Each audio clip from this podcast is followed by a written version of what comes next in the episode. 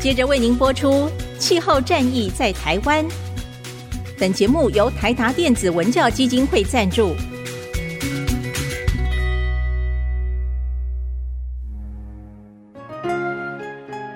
换装一颗 LED 灯，一年减碳七十公斤；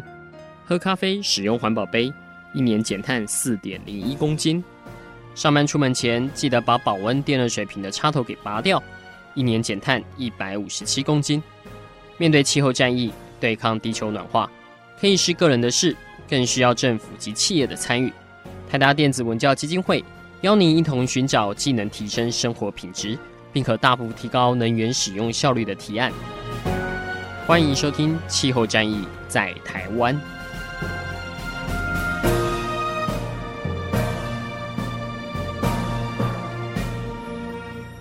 People united can never. 各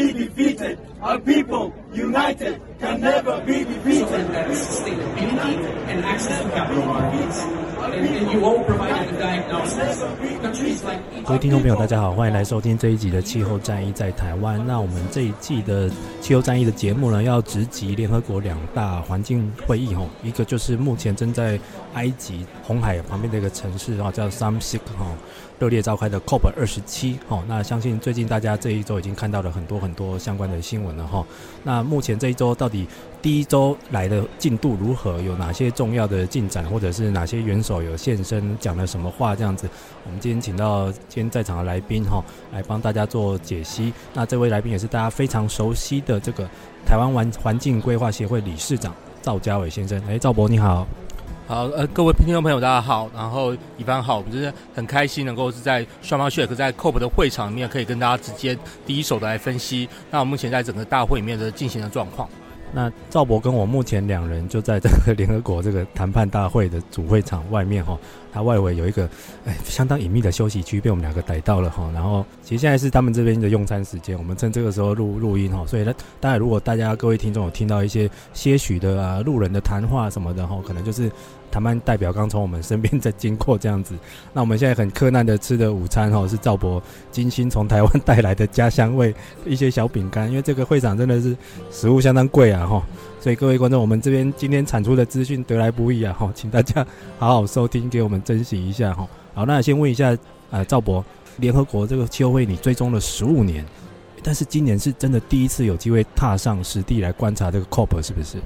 对，所以在这对我来讲的话，其实蛮。应该说蛮兴奋的，因为我过往来讲的话，只有在二零一二年的时候有参与过那个呃里约加二十的那个世界高峰会。那其他这些所谓的国际性的气候会议来讲的话，我大概都是用远端连线的方式。那我还记得说，过往期也跟那个基金会的伙伴，我们常常在像二零零九年的时候，我们就是越洋连线，就说啊，那我们在因为时差的关系，那有时候大家盯累了，那刚好我是台湾这边，我们工作时间就可以接手。那不论是在二零零九年的时候的那个哥本哈根峰会，然后或者是在二零一五年的时候的巴黎峰会，然后甚至到去年的那个二零二二一的 Glasgow 会议里面来讲的话，其实都是用这种远端的方式来去参与跟监督。那这一次的话，虽然是大家被称为是一个叫小 COP，我们过往都讲说有像 Glasgow 峰会，然后或者是在巴黎会议的话，我们叫做大 COP，Big COP。但我认为说，哎，那为什么特别挑这次来呢？我其实觉得最关键的事情就是我们要看说这一次所谓的以一个共同实践为主题的这个峰会来讲话，到底在这些机制里面能不能去建立，而不是说我们好像在就是每五年或者甚至说每十年。我们放了一次所谓的气候烟火之后，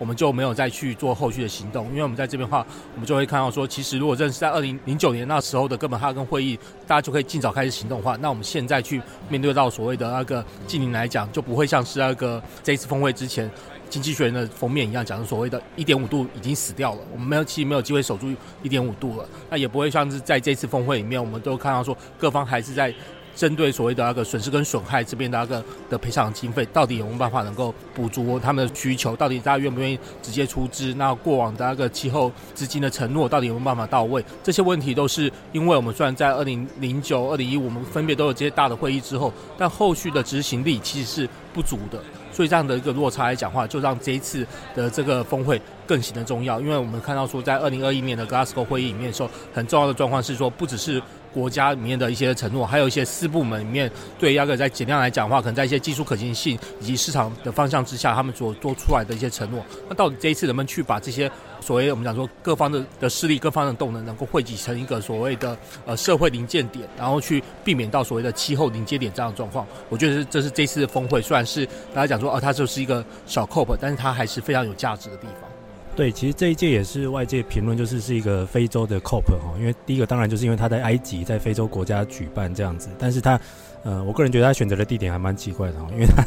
不是在首都开罗，就是离他有一段距离，还要转机过来这样。听说昨天赵博从开罗转机过来也是有 delay 了一下这样子，那就是它是一个算度假胜地的地方，然后然后要今年谈的主题又。老实说，我个人觉得非常的艰困，是 loss and damage 哈。赵博可不可以先快速帮我们听众朋友稍微解释一下这个？因为我们过去在谈的可能，譬如说像是气候融资啦，还有各国的 NDC 的减碳的承诺要提高到多少啦。但是呃，其实应该我觉得大部分的听众朋友们对于这个开发中国家非常介意的这个气候赔偿 loss and damage，这个为什么今年埃及主办国会这么的积极这样子？那到底它有什么样的重要性这样？因为 loss and damage 的话，其实这个损失跟损害，我们甚至还有一个字叫做所谓的叫做 reparation，就是所谓的气候赔偿这样子的一个概念。而这个事情其实它在巴黎协议里面其实就已经有明定下来，但是在过往都没有什么具体的进展。但在这边的话，我们其实看到一个最重要的一个发展趋势，就是这几年所谓的极端气候的事件越来越明显。然后更重要的事情是，因为科学上面的发展，我们有一个叫做所谓的呃气候归因科学，就是我们越来越可以发现到所谓每一个天灾背后其实都是人祸。就是说，其实我们现在没有什么 nature disaster，我们现在没有什么自然灾害。我们其实我们每一个自然灾害，我们看到的台风，看到这些降雨来讲话，它背后其实都会是因为我们现在增温已增加一点一度之后所造成的一些冲击。举例来讲，就是说。呃，像是今年我们看到今年夏天的那个英国的极端热浪，你就发现到说，呃，气候归因科学家们他们就分析出来说，如果不是增温已增加一点一度的话，我们是不可能发生这样这样的事情的。那我们又看到说，今年大家一直会提出来的巴基斯坦，他们遇到所谓全国三分之一的国土都遇到这个大淹水的这个情形。那按照气候归因学家里面分析来讲的话，就说那至少他们是因为那个增温已经增加一点一度的关系，导致了整个降雨的幅度强度增加了七十 percent，才会产生这样的影响。所以在这个状况之下的话，我们越来越发现说，当下我们遇到这些极端气候事件，它当然是提醒着我们要赶快进行气候行动。但同样的，我们也会发现到，呃，这些极端气候事件，它已经是一个所谓的过往我们累积下的。这些排放量所产生出来的结果，那我们如果不先面对到这些事情的话，我们不先把我们现在当下面对到这些苦难能够有一些阴影的时候，我们很难去谈未来的不论是调适的规划，或者是说简单的规划。所以在这边的话，我就变成这一次的议题里面，这个事情是非常重要，而且重要的事情是对于那个呃这次来讲的话，我们看到过往在发展中国家里面，他们的谈判集团，其实七国家中国的代表里面，今年的轮值主席国刚好就是巴基斯坦。所以，变成巴基斯坦他们就是以一个亲身受害者的这个国家里面去踩下，说这是他们谈判集团里面的一个底线，就是说你今年因为，我们在去年在 Glasgow 会议上面的时候，其实各国并没有带出所谓的新的那个资金上面的一些承诺，而我们又看到这样的延延宕之后，然后去年在 Glasgow 会议最后的决议是说，我们要建立一个所谓的两年的一个。对话机制，就损失跟损害赔偿的对话机制。但我们今年的话，大家主张是我们不能够再对话了，我们不能够再对话，我们要赶快把那个财务机制能够把它建立出来。所以这边的话是一个在今年度在整个大会上面很重要的一件事情，而且它就变是说，呃，发展中国家里面他们把这个议题设定成一个红线，也就是说今天。在去年那个 Glasgow 会议上面的时候，呃，大家有很多的题目可以谈嘛。那所以我们变成是那个 Glasgow 会议的时候，损失跟损害的议题就有有点是变成是交换所谓的减煤承诺啊，或者化石燃料补贴这些部分的的讨论。但这一次来讲的话，最重要的议题就这个部分，的损失跟损害这个议议题来讲，已经被这些以发展中国家是视为所谓的呃红线议题。就这次，如果我们不不谈这个议题的话，我们就整个的谈判可能后续就没有办法有具体的产出。所以这是这次会议里面的时候，为什么各方的讨论里面会聚焦在这个损失跟损害一个很重要的一个原因。对，其实关于这个 loss and damage 它的这个前世今生哦，其实也很久了哈，因为其实最早可以追溯到大概一九九一年，那时候就有岛国已经开始提出这样的概念。那后来在联合国气候会议这个历经什么华沙啦，还有很多的这个回合的谈判，都有希望帮他建立一个相对的机制，但是。就像嘉伟所说的哈，其实这个是一个富国或者是高排碳国一直闪躲的议题哦。希望说最好不要谈，而且是呃，现在大家经济这么拮据，很多能都有能源危机啊，通货膨胀，很多国家的财政是蛮窘迫的。如果这个时候要提出一些呃这个资金上的承诺，我相信是很多国家的元首也是蛮为难的。但是其实真正遇到汽油战的国家，他已经等不及了，他已经快灭顶了哈。那我这边有一个数据可以给大家参考一下，就是在我们低碳生活 blog 上面的文章有整理出来哈。这个根据 WRI 哈，就是世界资源机构它的分析，就是呃全球的气候融资大概在前两年哈，大概是有六千多亿美金哈。那百分之九十就是流入减缓哦，就是像是那个装设太阳能板这样的减碳的一个计划，百分之七是流入调试哦，譬如说是复育湿地啦、生态这种蛮悬殊的。那剩下的呢是有些是两者兼具的。换句话说，跟 loss and damage 相关的几乎不到一个百分点，非常非常之小这样子。那其实去年我记得 Glasgow 那时候 COP 二十六就已经有团体希望把 loss and damage 列入一个主议程，但最后是失败。那今年轮到非洲国家做东，他当然想当然尔，他一定会马上把它列为主要的议程哦。所以这个大会的第一周已经通过了哈。今年我们就是要谈，不能再闪了。那剩下的就是说，大家可以提出什么样的承诺？谁要交钱？要交多少？什么时候交？这个要赶快谈清楚。这样子，那我们来谈谈目前来参加这个 COP 二十七的一些感想哈。嘉伟，其实昨天。马不停蹄的到了之后，今天就马上去参加了一个外围的活动，是不是？对，其实在这边的话，我们强调说，每次 COP 会议的话，它其实关键不是在于那个谈判的会场而已，它这最重要还代表说是全球在各式各样的气候行动里面的一个汇集的一个一个基地。所以你可以看到说，我们在这边的话有那种很多嗯草根上面的一些倡议行动，同样也会有很多的企业领袖的一些一些倡议行动。像我我就跟大家分享说，那其实我在。昨天我们在从那个开罗要转机到会场的时候，我们那个班机因为有点 delay 嘛，所以我刚好我们然后在一个班机上面的人几乎全部都是要来参加 COP 会议的人，所以我坐在同一区的人里面，我们就有遇到一个呃十年前也上过这个节目的，当时是 Greenpeace 的呃能源革命专案的总监的 Steven Tesky 我就刚好在机场里面遇到他，然后大家在我们就在那边聊天，然后这边就在讲说他已经来了二十一次的 COP，其他旁边的人就问他说，哎，你觉得 COP 有用吗？那 Steven 就说。但是我们没有别的选择了，我们好像就是一个，就是只有一个 COP，然后可以让大家好好的平等性的去做对话，而且更重要的事情来讲的话，我们可以看到的的重点是说，最近几年的 COP 里面更强化所谓的那个，哎，我们看到裴洛裴洛西耶，各位各位听众朋友，目前这个美国的这个众议院长裴洛西，对，我们看到裴洛西从我们眼前经过哈，可惜没有照片，不能拍给你们看这样。对，好，就所以这就是在 COP 会议里面，随时就可以遇到的一个遇到的一个状况，就是哎，你刚好就就是遇到呃，在大家在不同角度里面去谈谈那个气候议题的人，然后特别是我们看到这几年来讲的话，应该说在二零一五那个巴黎峰会之后。所谓的全球的气候行动，不同的那个多层次治理的这个概念，其实更在那个 COP 的会议举办的时候更被彰显。所以，其实我们可以看到说，那在这一次 COP 二十七，算是大家是移到一个仿佛是埃及的垦丁一样，这样这样去去举办。那在整个整个城市里面的话，在不同地方面都还会有一些呃一些相关的活动。像我今天早上去参加的一场活动，就是在由呃麦肯锡这个知名的顾问公司，他们去在一些豪华的饭店里面主办了一整天的减碳论坛里面，其中的话有一场活动就是叫做做全球半导体的气候倡议协议的一个起始活动，而且这个气候倡议的起始活动的话，他就先请到一个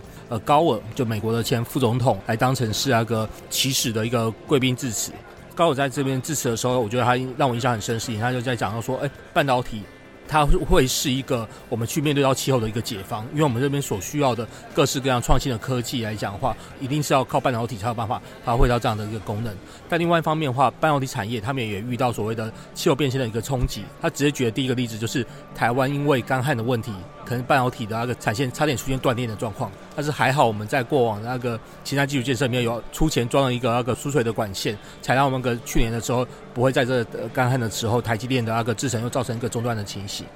但是在这边的话，我们那个半导体的气候倡议协定，他们在谈的不再只是谈半导体，他们可能会遇到的所谓的实体风险，就是在气候之下，他们在用水上面会遇到的一些问题。他们更在意的事情是说，因为半导体这个产业的那个蓬勃的发展，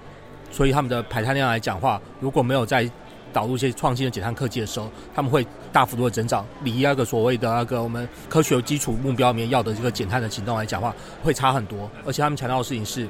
就是等于说，这个协议的负责人，就全球半导体协会的 ESG 的那个负责人，他有特别提到说，我们要看的不只是看二零五零的事情，而是是要看目前二零三零到二零四零这段时间里面，到底全球半导体业应该要做哪些事情。然后，那全球来讲的话，它这个协议它在那个 COP27 前一周，他就已经呃提出来了，然后有全球有六十五家的整个半导体的供应链，我们不是只是这些知名的半导体业者，有是整个半导体供应链里面，他们都希望能够把它加入跟参与。台湾来讲的话，我们当然这些知名的那个半导体的公司都已参与在内。但比较可惜的事情就是，今天我这样赶去那个活动的时候，我就有点像像是一个误入商业丛林的小白兔，就是因为一般像有可以看到说，我现在还是穿个 T 恤，然后外面罩个西装外套，但是。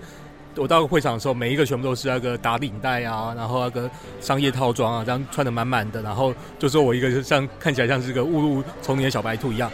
而且我就是我又是全场唯一一个台湾人，因为我就觉得很意外，是哎，半导体的这件事情来讲的话，台湾应该是关键的一个。台湾不是很很多半导体很强的公司嘛？那在这个组织没有发挥什么作用吗？还是赵家伟没有看到什么熟面孔？就是我们在整个那个协议里面的话，他们就同步的这场起始活动里面，他们也有邀一些产业的代表。那比较可惜的事情是，他邀到的产业代表其实是韩国的三星，是三星电子的那个 ESG 的负责人。来分享说他们是怎么去做，那反而不是他当然也在强调所谓供应链的这一块的问题，但我觉得比较可惜的事情是我们台湾半导体业者，像是呃像台积电好了，他们自己在半导体来变化，他们已经有一些实质在运作的一些一些做法，甚至已经有的一些实质的解方的提供。包含一些生物循环经济的解放，但在那个会场来讲的话，没有办法被列举出来当成一个最好的范例，然后甚至是变成业界的一个规格跟 spec，我会觉得是比较有可惜。然后另外一部分来讲的话，在那个会场里面，他们谈到的事情是半导体的气候倡议，他们有三个最重要的原则，第一个部分就是合作，然后第二个部分的话就是透明。他们强调的事情，这个透明来讲的话，就是说你在整个减碳的的进度来讲的话，不论是参与这个呃协议的这六十五家的会员企业里面，每一年每一年都要有定期的跟完整的那个公布你们的减碳进程。所以这边的话，我们当然看到说，呃，台积电他们在一个。CSR 报告里面，在 TCF 里面都有做的这些的分析，但是我们其他的半导体供应链的其他业者可能做的那个阶段的强度就没有那么强。但是问题是，接下来这个协议来讲的话，要针对着半导体业者去针对的减碳盘查的数据的那个发布，像特别是范畴三，他们强调这个范畴三这个部分是他们不可以回避的责任。这些部分来讲的话，都会是我们台湾在半导体业者里面必须要意识到的一个新的一个风潮跟风向。然后最后一个面向来讲的话，在讲的是创新。创新，所以他们这个创新来讲的话，他们甚至起到是来包含就是施耐德电机的代表，施耐德电机他们等于说是半导体的整个。机电供应上面来讲的话，是很重要的一个供应商。他们去想说，那怎么样去搬半导体这边去想出一些更积极、更有创意的一些解方？那同样的，我们也可以看到，像在做那个 EUV 这些所谓的石刻的机台里面那个 SMML 他们有提出一些，就是它新的机台里面它的节能要节到什么样的地步？这几个部分来讲的话，都会是我们在看到整个半导体业去面对到自己那个减碳目标的时候，如何兼顾到它产能扩张的需求，以及是减碳目标之下的话，都必必须。要再进一步去考量在内的一些事情，而不是我们看到说，我们现在最近台湾这边的话，我认为说有个比较不好的一个状况，就是我们最近在讨论半导体它可能会带来的这些排碳量的的影响啊的时候，我们常常都看到台积电会用的一句话，就是半导体他们生产的时候用一一度的电，可以帮其他的那个部门可以减四度的电。但问题是我仔细去看，说这份的研究，它其实并不是一个学理基础非常坚强的一个研究，它其实套用了一个简单的回归式的概念去推估出来这样的要求。而且你台积电，你有没有办法说明我这四度可以节下的电是在台湾这边可以去发生的？所以你今天你台积电你就没有办法去说，哦，我可能接下来我要盖一奈米的厂，我可能增加七十亿度的用电量。那你要去说，那我们台湾这边省下来的两百八十亿度会省在哪里？而说全球来讲省了两百八十一度，那台湾这边可以帮助到多少？这几个部分我们都没有办法去做这些细部的讨论的时候，直接只用这个一个我认为说是比较认认为说标语式的一个话语去谈说，哦，那半导体的这些的用电量是我们必须要去承担的代价，然后我们它其实有一些其他更好的一些一些环境好处，而没有回归到说，那其实在这个半导体气候倡议里面的话，是要真切的去面对到说，那半导体业它接下来会是一个新的排碳大户。它不像是我过往来讲的话，我们都会去盯呃钢铁、水泥、石化，这些都是我们过往会去盯的排碳大户。但半导体来讲的话，更是一个甚至是一个新兴的排碳大户。但问题是，这个新兴的排碳大户，它比其他的其他讲的工艺来讲的话，它其实有个优势，就是这个半导体最主要就是因为用电延伸出来的排放量。那所以其用电延伸出来的排放量要去减量来讲的话，其实相较于说你要用那个。所以工业制成过程中，你要用热能啊，甚至是你的石化在裂解过程中，你要用用原油当原料，这些的制成转换来讲话，你以电力为主的的半导体业的制成，在减碳的难度是比较低的。就是只要能够想办法把你的用电效率最佳化，然后以及是我们能够找到十足的绿电去做供应，这样的话，其实半导体就可以把它排碳量降下来。所以在这边的话，我们认为说，应该要从这个半导体的气候协议里面去仔细去看，说到底他们在谈的那个议程是什么？因为它接下来的话，就像是它就在定半导体这边的减碳规格。我们过往来讲的话，我们都讲，我们台湾台积电可以定整个晶圆的代工规格嘛。那我们现在我们看到事情是，这国际半导体协会它借由这个气候变迁倡议来讲的话，它要去产生这样子的一个定规格的一个效用。那同时，我们台湾的厂商如果要去继续维持我们的半导体业的整个竞争潜力，然后同时能够让台湾能够达到净零来讲话，那台湾的半导体业甚至是相关的一个国内的主管机关，特别是经济部那边，呃，经济部啊，甚至国科会。他们都必须要仔细去观察，说那这个半导体协议里面到底能不能在台湾落加以落实？这边可能都要有个专门的一个辅导计划，让半导体业者能够好好去落实这个协议的要求。对哦，其实这个，这个嘉伟跑的这个 SEMI 全球半导体协会的这个发起的气候倡议，这个还不是在 COP 会场内的哈，他是跑在场外去参加了。那其实，呃，从嘉伟的这个观点里面，大家也可以。体认到，就是其实过去很多大家对于产业的这个减碳或者是净零的目标，就是呃，的确很多产业它是用单位密集度这样子的排碳强度或者是用电强度的的这样的观念去带过去哈。但是其实现在面对未来净零，真的是要朝向绝对值，然后要看你的总量是不是真的有在下降，甚至于说可以让它归零这样。所以未来大家真的要再想办法再增强一下，然后再来就是说。其实这些产业对台湾都是很重要的护国神山呢，哦，它不只是影响我们的经济、财经，甚至于人才，甚至于国际战略这样子。这两年因为呃也也是因为中美在对峙的关系，台湾的这些产业哈，科技的供应链真的是成为了我们一个非常独特的竞争力，所以它。未来的发展的确是蛮重要的，只是说，呃，是不是我们可以在以后未来的国际近邻减碳的路径上，可以慢慢的朝向一个是有主导力的位置去，不要再是一个被动的，人家定出的国际规范，我们就乖乖遵守，是不是可以反过来？既然我们的产业这么强，我们呢可以来主导，就是未来如果大家全世界的半导体简单都是要看台湾的业者，其实这个联盟里面，我相信也有五六个台湾的业者已经有加入了哈，就是啊、希望他已经。举办的哈，已经形成了这个联盟，那是不是未来台湾的业者可以更积极这样子？那或许可以再让我们的一些竞争力可以再更加强，因为有时候除了你的什么啊、你的单位成本竞争力啦，你的生产交货的速度，其实未来可能人家要看的就是你这个你的环保程度、你的气候友善程度，或者你的单位碳足迹。如果你是可以做到最赚钱又最环环保的产业，这个真的是会受人尊敬了哈。那嘉伟，我们刚刚其实，在录这段节目之前，我快速带嘉伟在这一次的埃及的 COP 二十七的会场绕了一圈哦。其实这次的会场真的还蛮难绕的哈，因为因为真的有点像迷宫，然后又蛮大的，又蛮分散的这样。嘉伟目前看了一轮下来，有没有一些是你很想去追的议题，或者是今年对哪一个国家馆或议题馆很有兴趣的呢？像我今年的话，其实我一到会场的时候，我马上找了一个一个议题馆，是国际劳工组织办的所谓的叫做公正转型馆。因为这块来讲的话，其实是过往在 COP 会议里面从来没有过的一个情形，是国际劳工组织也是在这一次才创了这个所谓的公正转型这个议题。那我们在公正转型这边的话，可能在这个节目上过往比较谈的比较少。其实关键就是像是我们以那个电动车去取代油车的时候，那原本油车那边在油车产业链上面的修车师傅啊，或者是说在那个呃原本在燃油机车链。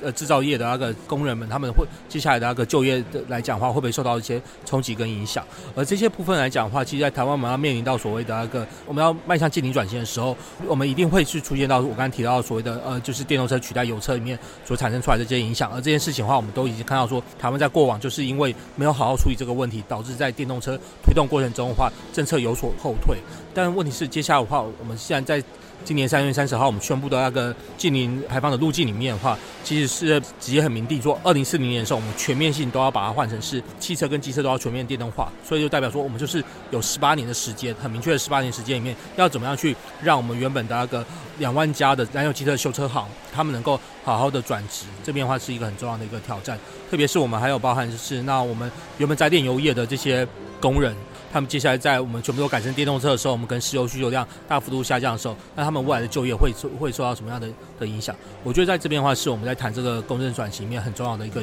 一个议题。那这一次来讲的话，我们可以看到，这在这次 COP 二十七的会议里面，公正转型来讲的话，会在一些面向上面能够去落实。除了是我们刚刚说，呃，国际劳工组织里面的这个公正转型的展馆以外，然后他们在那边办了很多所谓的 side event，所有边会。像我刚才有去稍微去听到了一下的一个边会，就是他们是跟那个呃英国的那个 LSE Grantham Institute 他们去合作，去发表一个叫做金融业如何支持公正转型。就等于说，我现在要求金融业接下来要去看，我们在谈这个 ESG 的时候，那你要下去融资贷款的时候，你不再只是单纯的减碳而已，同时还要去确保，呃，你要求的那个对象，他们也要能够投入在公正转型上面。那同时，他们在昨天的话也有去发表，是针对青少年来讲的话，他们要面临到这些新的这个净零时代里面的时候，我们讲的所谓的绿色就业里面有可以有怎么样的一个展望。然后还有另外一个部分，就是他们今年度还跟我们看到所谓国际劳工组织跟所谓的 IUCN，就是国际自然保育联盟，他们将携手合作去谈所谓的自然解放这些所谓生态富裕的工作，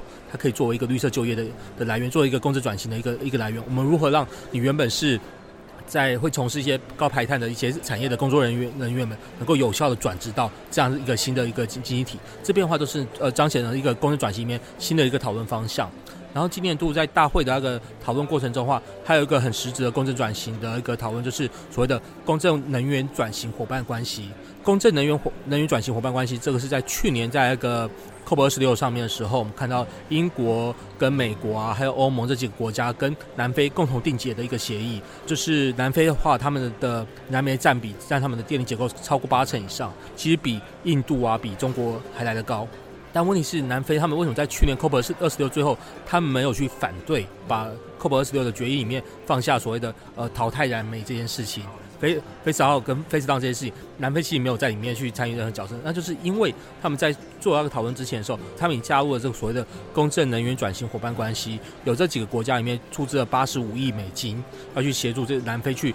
面对到说如何能够减煤。然后这减煤里面包含就是除了是工人的职业训练以外的话，还要去让他们的那个国家电力公司在这个过程中的话，也有一些财务担保，不会是因为他们降低燃煤的那个的使用的时候，造成他们那个财务上面的负担，所以有这样子的一个一个机制的的建立。而这个机制来讲的话，今年 G7 的七大工业国家里面共同一起去支持这样的一个制度，所以今年度他们会想要说，那我们在 COP 二十七的会议里面，同样要把呃其他的一些一些燃煤占比一样很高的一些国家，例如是说像是越南啊，或者是塞内加尔，然后或者是说印尼这三个国家是他们很想要去聚焦优先的邀请他们一起参与其中的一些国家，然后共同去参与这样的一个公正能源转型伙伴关系。但是在这边的话，也有出现到一个，就是在这个机制目前运行来讲的话，有有受到一些批评，就是这个八十五亿元里面有很多钱。都是用借款的方式，用贷款的方式，而不是真正的的援助。所以在这边的话，我们当然在这个运作上面还是会有一些需要观察的。但是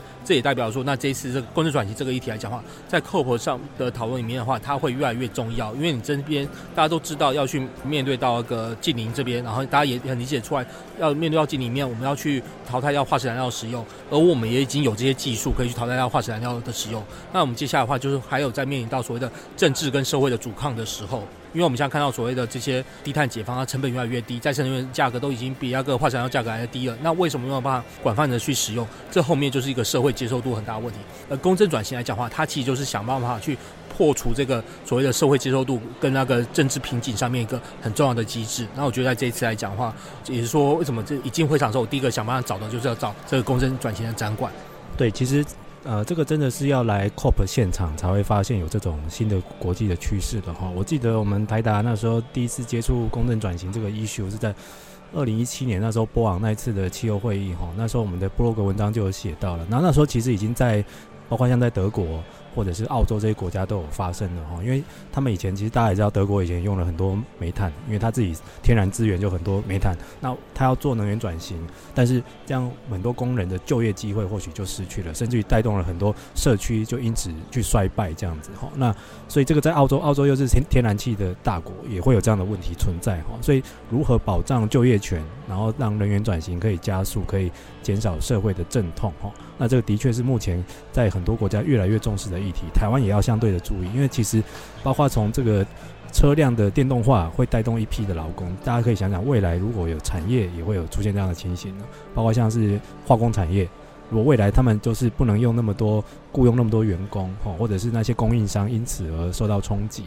那这些都是政府要赶快提前应应的哈。那这样的议题也的确在 COP 现场你才会感受到说，诶，有这样新的趋势，要台湾要应该注意这样子。那其实这次我也发现到。这次我在蓝区逛了几天哦，发现以前大家就是国家管的，就各国在秀自己的什么 NDC，我的减碳规划，我未来要减多少哈，就是大家在那边啊、就是互相炫耀呵呵 或者互相比哈，就是我要减多少，我什么时候达成，我比你快一点这样。现在变成了好多是用议题式的去包装的一个宣示的倡议型的那种展馆，包括像有建筑馆哦，有运输的，也有谈自然的，谈水资源呢，还有有一些是根本。蛮蛮综合性的议题，像嘉伟说的这个公正转型，那我还看到有谈健康的，哦，就是越来越多元化了这样子，这也是一个新的趋势，就代表未来我们的一些气候行动跟减碳的计划，必须要可能要用很多非政治层面的单位，包括像公民社会研究机构，甚至是国际团体这样，就一起去促成这样子。所以嘉伟刚刚提到的，就是劳工团体开始跟这个生态保育，甚至于跟气候这边开始携手并进。这个也是有可能是一个未来的趋势之一哈，包括说呃，目前呃，今年年底有两场联合国的重要的环境会议嘛哈，一个就是现在在埃及开的 COP 二十七，它是谈气候变迁的。那在十二月在加拿大的蒙特娄会有另外一场叫做 CBD COP 十五，它是谈生物多样性的。也有一些专家觉得这两场会议的结果会彼此去牵动，吼，就是以后可能我企业不只被要求我要帮忙做节能减碳，我要减缓气候，我还要帮忙维护生物多样性。那你如何用同一个计划同时去完成，这就很重要了哈。所以这中间会有很多的新的创意跟合作会慢慢的出现啊，就让我们拭目以待这样子。那最后要问一下嘉伟，这个我们在国外看这个气候会议，人家开得很热闹，但是其实呃，因为碍于台湾这个非联合国的身份，就是常常就是觉得我们是一个世界的孤鸟哦，无法参与这样子。那偏偏这个气候影响全世界，我们不能说啊，我们不加入 COP 没关系，所以没有我们的事哈，不行，这个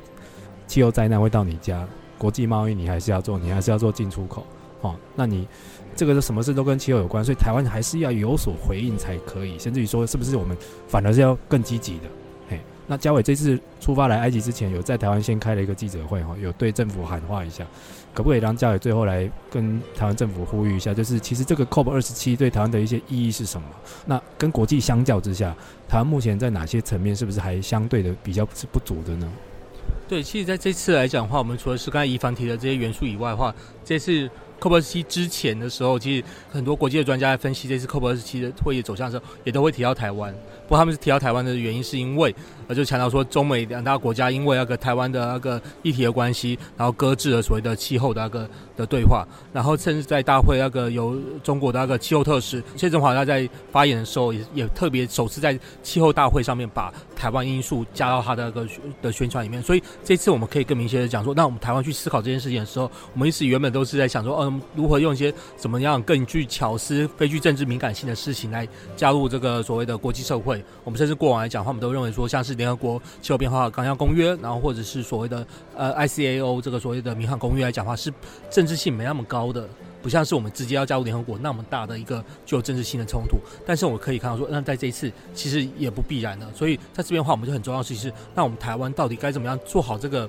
集体的准备？应该是说，我们这个这个气候战来讲的话，它不再只是贸易战而已，它也不是只是我们公民团体的。的倡议也不是台湾的气候风险的一个一个概念而已，而是同时也包含着说，这是我们台湾在谈所谓的呃所谓的世界公民社会里面呢的时候，我们要去必须要共同去面对到的一个一个要项，就像是我们前阵子台湾可以在台湾可以干办那个所谓的世界民主大会，然后我们觉得哦，我们有东西可以拿给。国际上面来看，我们可以讲说，我们是亚洲第一个通过同婚的国家，这些部分来来去谈。但是我们在讲气候的时候，我们却因为我们像是气候法的修法的延迟，我们就没有办法成为亚洲第一个把二零五零净零目标入法的国家，我们就不能够拿这个东西去谈。然后另外一部分就算是哦，我们在再生能源上面的那个发展的幅的的状况，像是离岸风力来讲的话，我们可能是在二零三五的时候，我们可能是世界第五大国家，但是我们并没有因为我们这些离岸风力的积极发展，我们就把我们的二零三零年的减碳目标，我们就把它加严到说，那我们可以直接打趴个日本跟韩国这样子的一个一个情形，我们还是一样是停在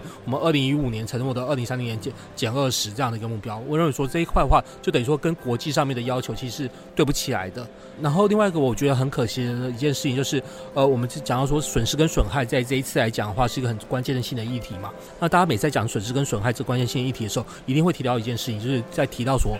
去年的那个苏格兰，苏格兰它虽然不是正式的呃正式的缔约国。但是他在去年在 COP 二十六的期间里面，他就讲说，呃，因为我是我们苏格兰是工业革命的起源地，然后是导致这些呃化石燃料大量使用的一些地方，所以我们对于这些呃国家的受到的气候损害，我们有他的责任，所以我就先捐了一个大概两百万英镑的一个基金，要来做所谓的损失跟损害赔偿之用。所以两百万英镑这个这个钱，其实台湾是绝对出得起的这样的一个钱，但是。他们就做了这件事情之后，过去一年来，大家对于损失跟损害的的讨论里面，都把那个苏格兰这个作为当成是一个非常重要的一个范例。他是投降，他是投降，他是投降，而且他是彰显一个，他虽然不是缔约国，但是他就是巧妙利用这个非缔约国身份去做这样一个突破。那这件事情，我们台湾我们在今年三月的时候，我们跟马绍尔群岛。的那个总统来来访的时候，然后有签了这个叫做要成立所谓台湾跟马绍马绍尔的气候调适基金。那其实我如果我们把这个基基金，我们能够再加上是损失跟损害赔偿的一些要素，以马绍尔群岛的的谈判代表是在去年 Glasgow 会议上面的时候，几乎是大家认为说，哎，关注度最高的前五个谈判代表之一。那我们如果可以用这样子一个比较有巧思的一些合作来讲话，我们就可以让国际社会里面可以看到说，台湾虽然是在没有办法成为一个正式的缔约国，就像是我昨天在饭店里面遇到一个以色列的那个公民团体代表的时候，我跟他讲这件事情，他觉得很惊讶，台湾怎么可能会不是？但问题是，我们就要想说，那我们就算不是，我们要做的事情是，我们要以一个准缔约国的心态，要去做任何的那个呃，就是公约里面的的一些要求，公约的一些走向来讲话，对于这个国家的气候责任的要求来讲话，如果我们能够更积极的去面对的时候，我们其实在这边的话，我们可以有更多的一些突破，就不再只是一些呃比较呃宣传型的一些一些活动而已。所以在这边的话，我会认为说，我们举例来讲，像是在这一次的那个整个讨论期间的时候，像个呃，就是《纽约时报》他们也在写的，就是说，那这次损失跟损害赔偿议题来讲的话，我们的邦交国斯瓦蒂尼的那个总理也出来讲这个议题。那很很可惜的事情是，他是我们邦交国，但是我们可以突破的一个事情，我们却没有办法在利用这个会场的时候，如果他在那个发言的时候，他多讲一句说，呃，但是台湾帮我们一起面对面对到这个问题的话，那这时候我们台湾的一个角色，在整个气候会议的里面角色来讲话，会更为凸显，就不会再是一个所谓的中美角力之下的一个注脚。我觉得这边的话，是我们台湾这边在思考这个议题，在思考整个 COP 二十七的议题的时候，我们应该要做好的一个完整的一个准备。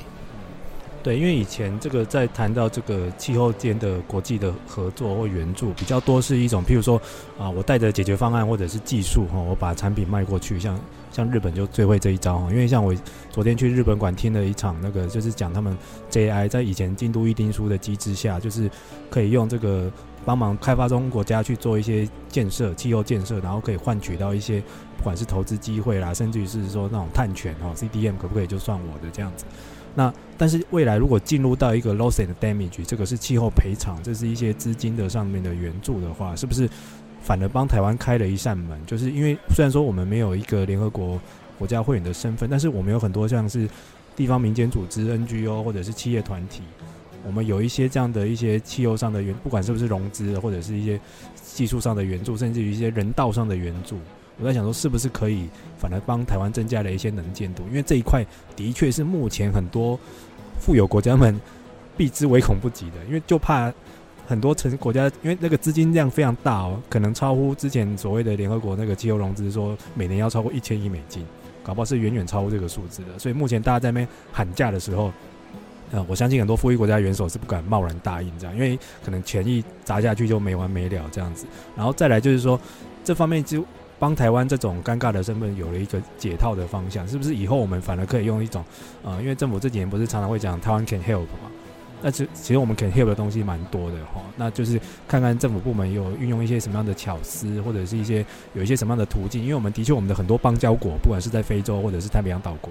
都的确是急需要受到援助的。他们就是 loss and damage 里面的一些大户的团体这样子哈。所以这个反而是一个我们未来可以去掌握的资源这样子哈。好，那今天节目也很谢谢嘉伟来到我们现场。我们在联合国 COP 二十七的会场，很克难的度过这一集哈。这个刚刚这个裴洛西老奶奶经过之后，还好目前会场没有什么骚动。嘉伟最后有没有要跟听众朋友再补充什么资讯的？呃，就是请大家可以持续关注那个呃，特别是强调说这一次来讲的话，我觉得在台湾在这次 COP 二十七里面，最让我印象深刻的事情是，这次竟然有三家媒体都愿意派记者来出来采访。然后甚至是，除了是有，虽然有些媒体他没有派记者来采访，他他们还是有及时性的一些外电的一些一些积极的产出，所以我就呼吁各个那个听众朋友来讲的话，也可以给这些关注这些议题的媒体，然后一些一些鼓励，然后多多转贴他们做的一些辛苦在这边做的一些采访跟报道。